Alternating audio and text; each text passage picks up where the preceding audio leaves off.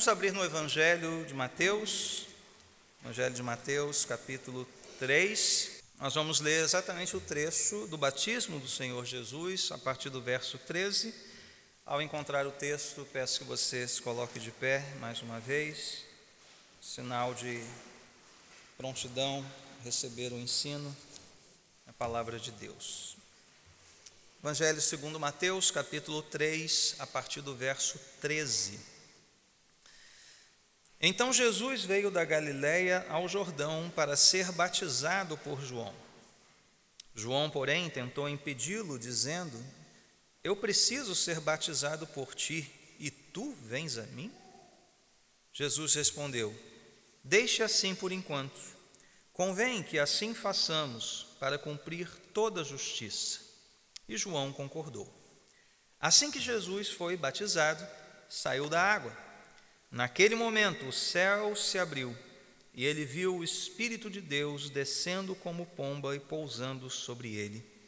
Então uma voz dos céus disse: Este é o meu filho amado, de quem me agrado. Louvado seja Deus. Oremos mais uma vez. Senhor, nós Sabemos o que é batismo, nós conhecemos esse texto, mas não permita que a familiaridade distraia a nossa atenção ao pregarmos a tua palavra hoje. Estejamos abertos a aprender algo novo hoje, a ouvir do Senhor algo novo hoje, a descobrirmos, Senhor, algo novo na tua palavra, algo que se renova em nós Ó Deus, abençoa-nos nesta manhã. Ministra aos nossos corações nesta manhã. No poder do Espírito Santo nós te pedimos, em nome de Jesus. Amém. Podemos sentar. E crianças, vocês já podem dividir a folhinha de vocês. Pode colocar a pergunta né, em cima da folha: o que é batismo? É uma pergunta curtinha, né? O catecismo às vezes tem umas perguntas muito longas. Mas essa é uma pergunta bem curtinha, você pode botar em cima da sua folha, deitada, e dividi-la em três partes, tá ok? Três partezinhas, para cada uma, então nós vamos fazer um pequeno desenho para você guardar a mensagem de hoje. Irmãos, por que nós devemos ser batizados? Não sei se você já se perguntou isso. Por que devemos ser batizados? Se é a graça de Deus que opera em nós para gerar fé salvadora, qual é a razão de praticarmos um ato como o batismo? Ah, como fazemos aqui na igreja, trazer uma muda de roupa, descer na, na água fria. Né? Por que fazemos isso? E se você respondeu porque Jesus mandou, amém, eu concordo com isso, de fato ele mandou. Ele fez isso na grande comissão, fazei discípulos, batizando-os em nome do Pai, do Filho e do Espírito Santo. Isso já seria, obviamente, razão suficiente para nós praticarmos o batismo. Jesus ordenou, está ordenado. Porém, há uma razão mais profunda aqui. Né? E eu creio que ela está inicialmente né, nesse texto, que é o nosso ponto de partida. Jesus também foi batizado. Jesus também passou pelas águas de um batismo ministrado aqui por João Batista.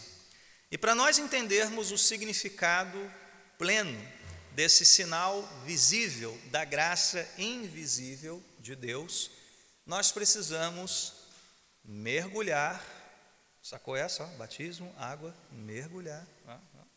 No simbolismo do ato. Né? Então nós vamos mergulhar mais fundo na, no simbolismo desse ato, dos seus elementos constitutivos, né, e ver como isso aparece na Bíblia.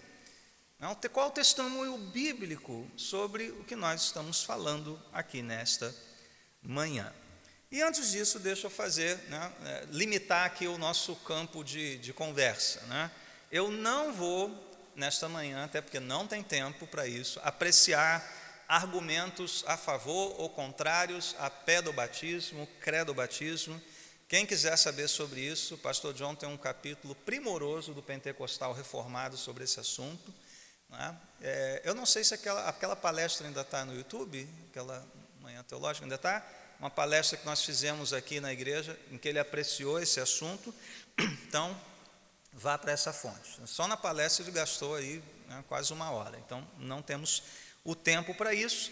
É óbvio que eu vou deixar muito claro qual é a posição da igreja, também não vou me omitir, só que não vou argumentar é, é, a contrário ou, ou, a favor. E nem tampouco quanto à forma de batismo, é um assunto até mais secundário ainda, se aspersão, infusão, imersão, não. É, nós vamos dar um tratamento bíblico aqui, né, quase que uma teologia bíblica do batismo, e é um tratamento mais geral. Como eu disse, um mergulho no simbolismo do ato. Por que nós fazemos isso? Para onde isso aponta e como Deus nos abençoa ao presenciarmos um batismo, ao batizarmos alguém e compreendermos o que o batismo significa. Amém? Então, crianças, no seu primeira partezinha aí, do seu primeiro desenho, você vai fazer dois desenhos, dois, dois símbolos aí. O primeiro é o desenho do mar vermelho se abrindo, né? pode fazer aquelas coisas assim, aquelas paredes de água, e um vaso alto. Né? E esse vaso era um vaso que os judeus usavam em cerimônias de purificação. Então, o mar, o mar se abrindo e um vaso alto. E você vai escrever, seus pais podem te ajudar, as palavras libertação e purificação. Libertação, purificação, ok? Bom, no Antigo Testamento, na Antiga Aliança, uma das realidades espirituais, um, um, uma das dos sinais invisíveis da graça de Deus, para a qual água apontava, era a purificação do Espírito Santo. Vamos começar pelo último, né? Purificação. Então nós vemos que, claro, nem, nem sempre água no Antigo Testamento significa isso, tá, gente? Quando você fala, por exemplo, em águas turbulentas, né, as águas que estrondam, é, normalmente águas que correm caudalosamente como um rio, isso está indicando as nações que conspiram contra Deus, é, exércitos inimigos. Ah, o povo é, rejeitou as águas mansas de Siloé né, e, e, foi para as águas do Eufrates, que são é, águas turbulentas. Fala nitidamente de duas opções de confiança né, do povo de Deus, lá no profeta Isaías. Então, nem, nem sempre água aponta para isso. Porém, em alguns momentos do Antigo Testamento, nós vemos claramente esta relação. Deus falando ao, ao profeta sobre água, mas ligando isso à presença do Espírito Santo, a uma bênção ah, especial da parte do Espírito Santo. Dois textos só para a gente perceber isso de maneira muito clara. Primeiro está lá em Isaías, capítulo 44, versos 1 a 3 se você quiser acompanhar, se não, ouça com atenção. Diz assim: Mas escute agora, Jacó, meu servo, Israel, a quem escolhi. Assim diz o Senhor, aquele que o fez, que o formou no ventre e que o ajudará. Não tenha medo, ó Jacó, meu servo, Jesurum, a quem escolhi. Atenção agora, pois derramarei água na terra sedenta e torrentes na terra seca derramarei meu espírito sobre sua prole e minha bênção sobre os seus descendentes. Vou fazer uma pausa aqui. Veja que a linguagem aqui é muito, muito é, poética nesse sentido, né? A linguagem em paralelo. Derramarei água, derramarei meu espírito. Deus está falando né, de água, uma, obviamente não é água no sentido de chuva, chuva física, ele explica o que ele quer dizer, né? E derramarei o Espírito. O que é a terra sedenta, o que é a terra seca, senão o próprio povo, o coração do povo que carece da presença e da bênção do Espírito Santo. Ezequiel 36 é um outro texto em que essa relação fica bem clara aqui. É, versos 24 a 27. Pois eu os tirarei das nações, os ajuntarei no meio de todas as terras e os trarei de volta para a sua própria terra aspergirei água pura sobre vocês, e vocês ficarão puros. Eu os purificarei de todas as suas impurezas e de todos os seus ídolos. Irmãos, água H2O com os seus sais, não, não faz isso. Isso aponta para uma realidade superior, espiritual. Ele aspergirá água. Como ela nos purificará? Ele vai continuar explicando: Darei a vocês um coração novo, porém um espírito novo em vocês.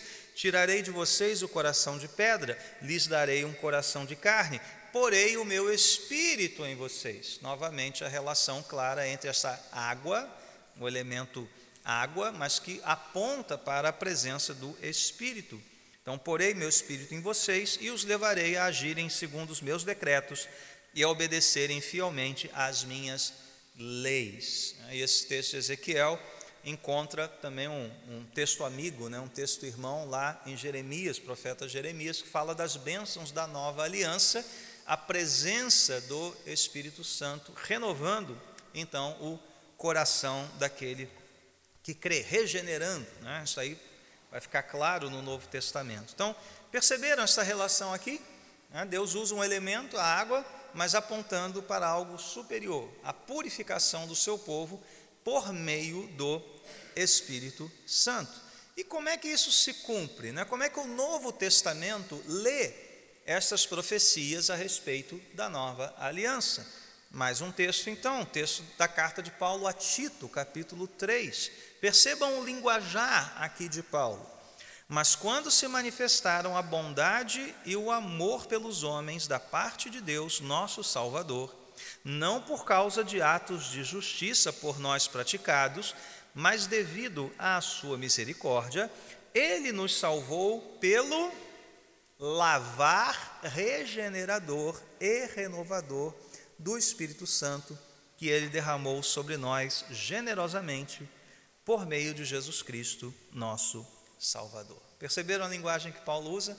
Lavar regenerador. Né? Então, água apontando para o lavar do Espírito, a regeneração operada pelo Espírito Santo. Então, esta é a primeira graça invisível para a qual o símbolo aponta, né? a purificação.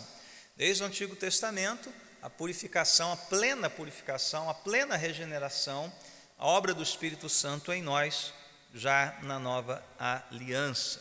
Como veremos na pergunta do domingo que vem, não é a água que purifica, ela não tem poder nenhum, assim como o óleo que usamos para orar por vocês aqui não tem poder nenhum nele mesmo, é tão somente um símbolo, um simbolismo aqui que aponta para algo muito maior, a presença do Espírito, a regeneração do Espírito. Então, essa é a purificação, mas as crianças anotaram aí a palavra libertação também, não é verdade? Então, há uma outra graça invisível que vai ser muito bem explicada no Novo Testamento, embora se refira a um fato do Antigo Testamento. Paulo, lá em 1 Coríntios 10, ele escreve assim: Porque não quero, irmãos, que vocês ignorem o fato de que todos os nossos antepassados estiveram sob a nuvem e todos passaram pelo mar. Ok, já sabemos do que se trata, o mar se abrindo. Mas olha a linguagem de Paulo aqui. Em Moisés, todos eles foram batizados na nuvem e no mar. Caramba, né? Se você for levar o pé da letra é meio complicado, né? Porque Deus teria que jogar aquela parede de água em cima dos israelitas. Ei, batizei todo mundo, né? Todo mundo morreu também. Né?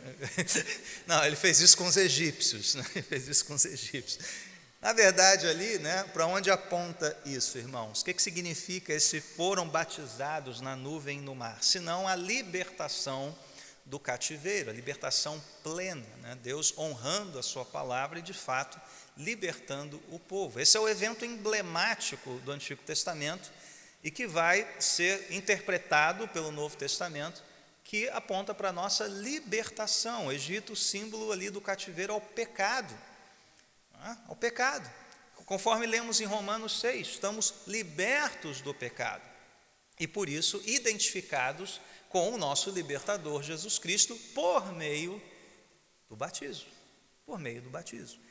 Então é para isso que aponta: purificação, libertação. Assim como aquele povo foi liberto do Egito, nós somos libertos por Cristo, libertos do pecado, por meio de Cristo, para servirmos ao nosso Senhor Jesus. Então, uma vez libertos, perdoados, regenerados, purificados, somos batizados nas águas para que isso seja publicamente confessado e visto. Né? E toda essa simbologia, toda essa história venha à nossa imaginação né? e, e, e, e tome o nosso coração no momento em que você está ou presenciando o batismo ou você mesmo é, sendo batizado, se ainda não foi. Então, resumindo essa primeira parte, duas dimensões da graça invisível são vistas por meio do batismo: purificação e libertação.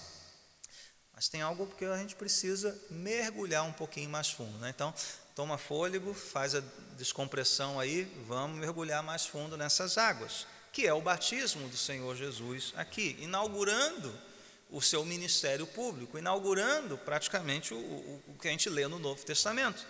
Então, crianças, você na segunda parte vai desenhar esta cena do batismo de Jesus.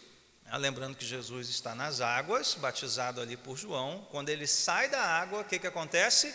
Aparece algo como uma pomba, que representa o Espírito, e do, dos céus uma voz fala. Né? Então pode desenhar uma nuvem com uns raios de sol assim bem bonitos né? sobre Jesus. É o Pai falando, né? a presença clara da Trindade aí neste momento: Pai, Filho e Espírito Santo. Então, se nós lemos atentamente o texto, né, vai surgir uma pergunta aqui, menos duas perguntas, né? Não, eu botei três aqui, então vou fazer as três.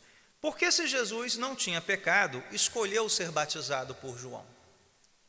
Jesus, aqui, obviamente, já, né, seus 30 anos de idade, né, Messias, Deus encarnado, ele não tinha dúvidas sobre isso, tá, gente? Por que, que ele foi lá ser batizado? Por sua vez, por que, que João se mostra tão relutante? Oh, peraí, primo, eu tinha que ser batizado por você e você está vindo a mim? Que história é essa? Estou entendendo esse negócio, né? E o que, que significa a resposta de Jesus? Não, João, tranquilo, meu filho, take it easy. Né? Convém que a gente faça isso para se cumprir toda a justiça. E João entendeu, né? Porque diz aqui que ele concordou. Ele entendeu o que significa isso cumprir toda justiça. Então, essas são as perguntas que se levantam aqui nesse texto e que vão nos ajudar a entender melhor o significado do batismo para nós hoje. O mundo judeu, o mundo da época do próprio João Batista, conhecia dois tipos de cerimônia que envolviam a água, batismos, portanto, ou purificações com água. Primeiro era aquele exigido dos convertidos ao judaísmo. Uma vez que alguém se convertesse ao judaísmo, você tinha todo um rito inicial que era batismo. Né? Usar a água, o simbolismo da água, como nós já apontamos aqui.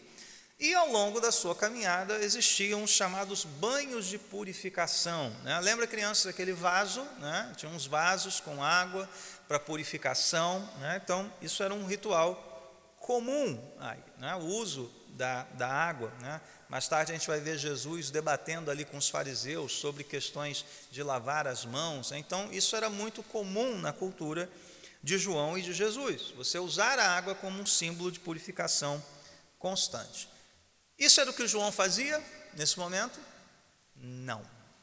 O que João fazia era algo completamente diferente. Ele não está batizando convertidos ao judaísmo, até porque não poderia, esse batismo era solene, formal, feito ali no, no ambiente do sinédrio, cheio de, de protocolos, né, firma reconhecida, carimbo não sei o quê, né, todo cheio de protocolo. João não fazia isso. O povo baixava lá no Rio Jordão, João, tá bom, vamos lá. E João está lá, batizando, batizando, batizando, né, com seu modelito de pele de camelo, comendo gafanhoto aqui e ali e tal, e batizando gente.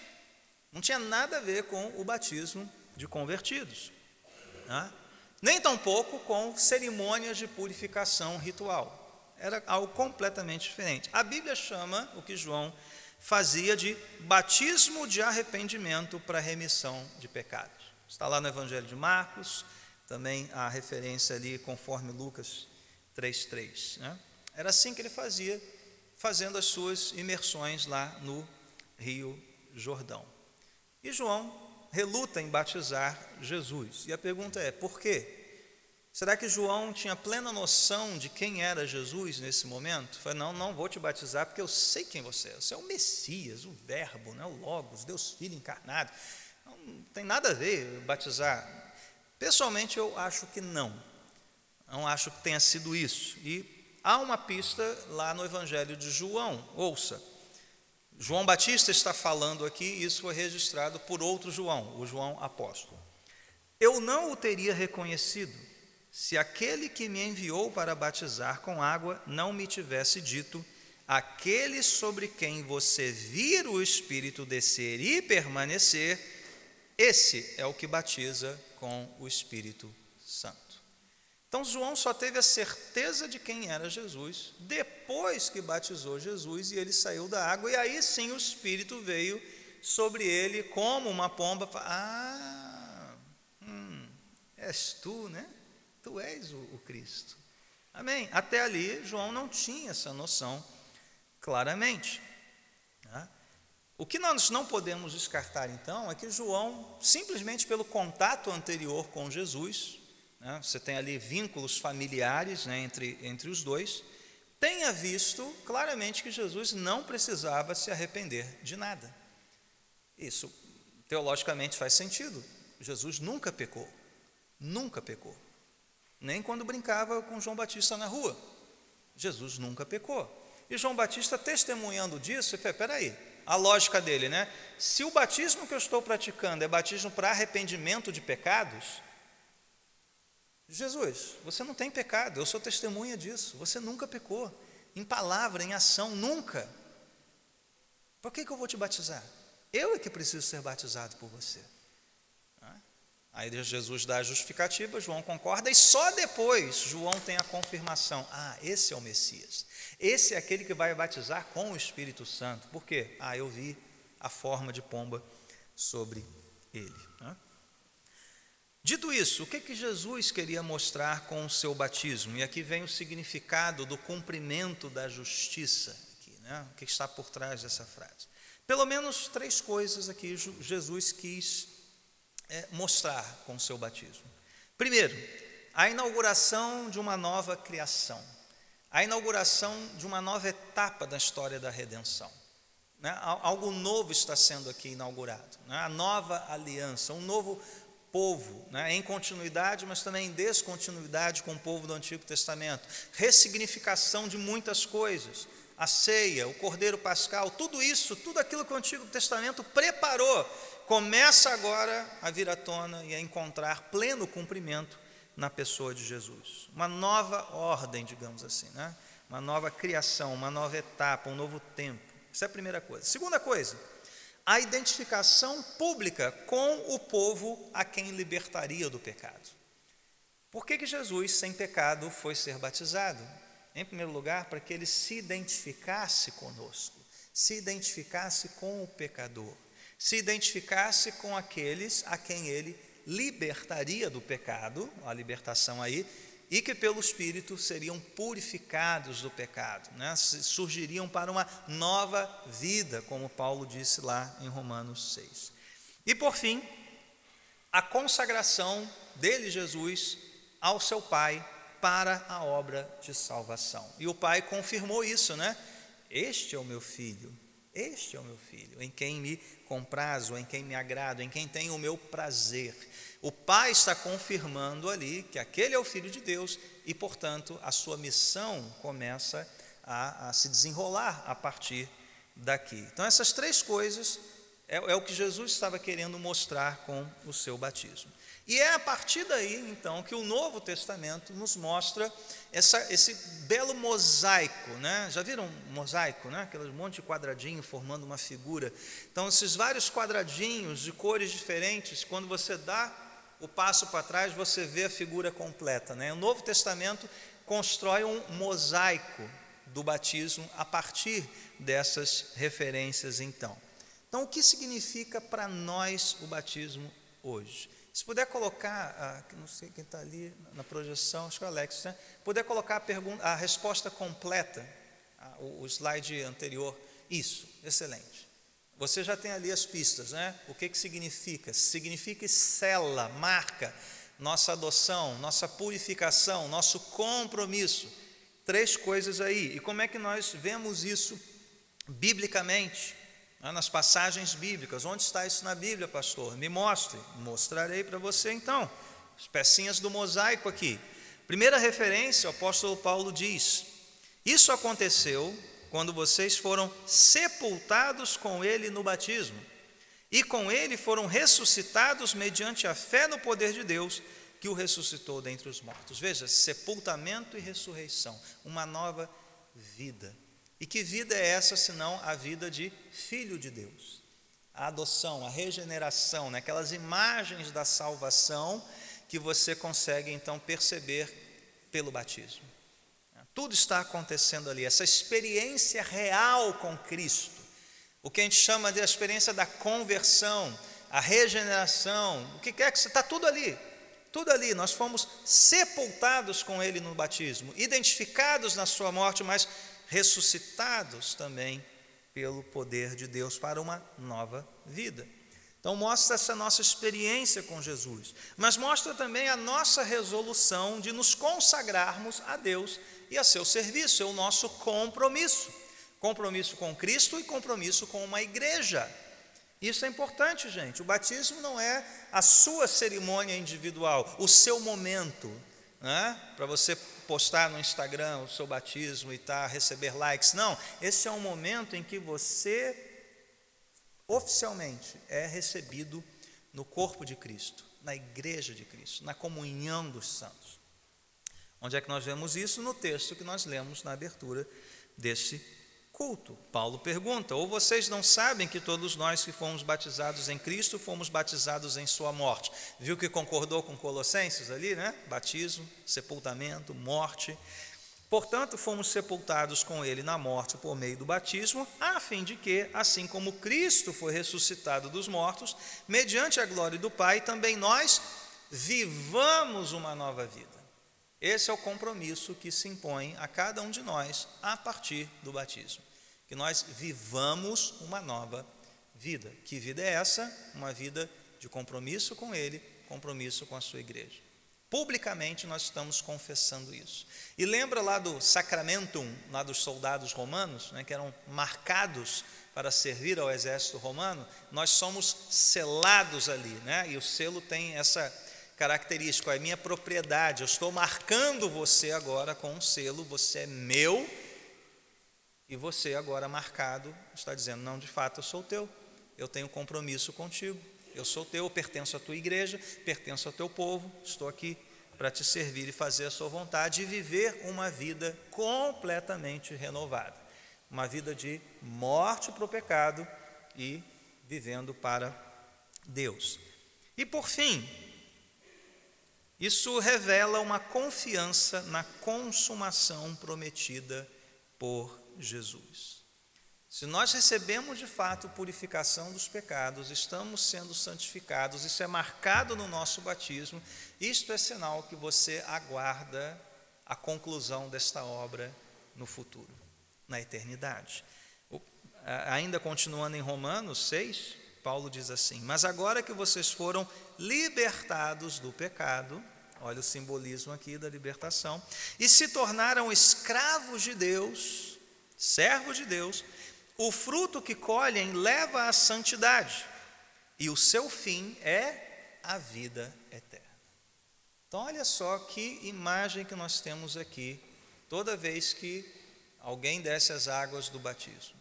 Você contempla né, toda a promessa de Deus lá do Antigo Testamento. A água da purificação, as águas da libertação. Né? Ver isso encontrar plena expressão na própria pessoa do Senhor Jesus, que desce as águas, cumpre toda a justiça de Deus e atribui a nós essa justiça. E agora nós nascemos para uma nova vida com Ele, para servirmos a Ele, servirmos ao seu povo, enquanto aguardamos o fim de todas essas coisas, que é a vida eterna. E tudo isso com duas pessoas, pastor e batizando, água, em nome do Pai, do Filho e do Espírito Santo. Não é maravilhoso? Não é bonito isso? Não é um quadro bonito? E é isso que o catecismo nos mostra aí, essa segunda parte, né? o que, que significa o batismo. Então, em resumo, irmãos, tendo sido regenerados pela graça de Deus, recebemos a justiça que Cristo cumpriu plenamente, somos adotados por Deus Pai, inseridos na comunidade de fé. E o rito inicial que aponta para todas essas coisas é o batismo na água, nas águas, em nome do Pai, do Filho e do Espírito Santo. E o batismo é meio de graça, é sacramento. porque nos foi dado por graça. Então, criança, seu último desenho é a cruz do nosso Salvador. E você vai escrever algo inicialmente estranho, mas eu vou explicar, tá? Você vai escrever assim: Jesus passou pelo batismo da morte. Uau, pastor, que negócio é esse? Batismo de morte? Aham, está na Bíblia. Então coloque a cruz, Jesus passou pelo batismo da morte. E é só por isso que nós temos acesso a esta graça, esse mosaico de graça, esta graça invisível. Pastor, onde está isso? Que batismo de morte é esse? Lá em Lucas 12, ele disse assim, Lucas 12, 49 e 50: Vim trazer fogo à terra, e como gostaria que já tivesse aceso. Esse é Jesus, tá, gente? Deixa eu deixar claro aqui, né? Esse é Jesus. Vim trazer fogo à terra, e como gostaria que já estivesse aceso. Mas tenho que passar por um batismo e como estou angustiado até que ele se realize. Que palavra Jesus usa aqui? Batismo. Eu tenho que passar por um batismo. Bom, ele já tinha sido batizado no Jordão. Que outro batismo é esse, Jesus? É com água? Não, é com sangue. É morte e morte na cruz. Por isso é que Paulo pode dizer que nós fomos batizados em Sua morte, pelo simples fato de que Ele morreu. E esta morte significa o batismo que só Ele podia experimentar.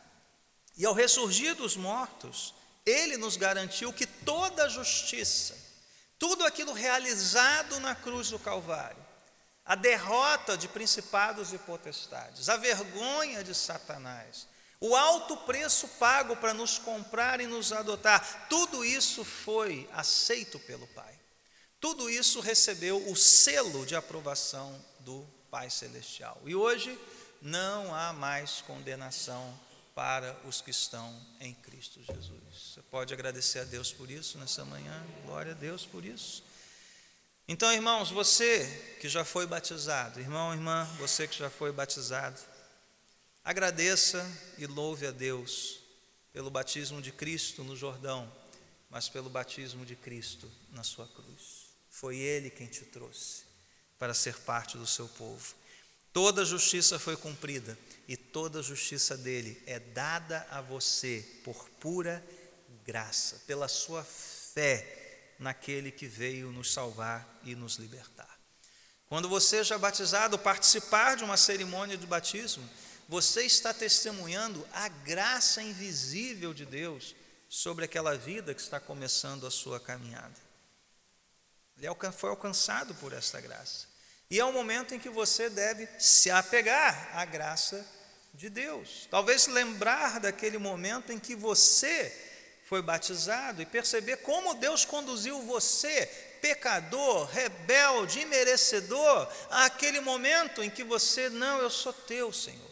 Tu de fato me salvaste, tu de fato operaste em mim.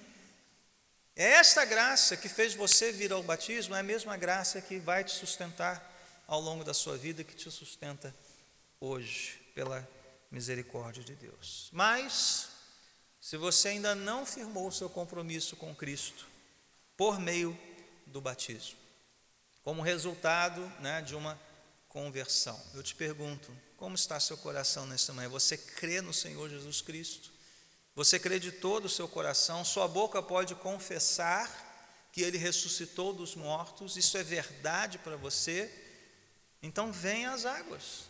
Prepare-se para esse momento, assuma o seu compromisso.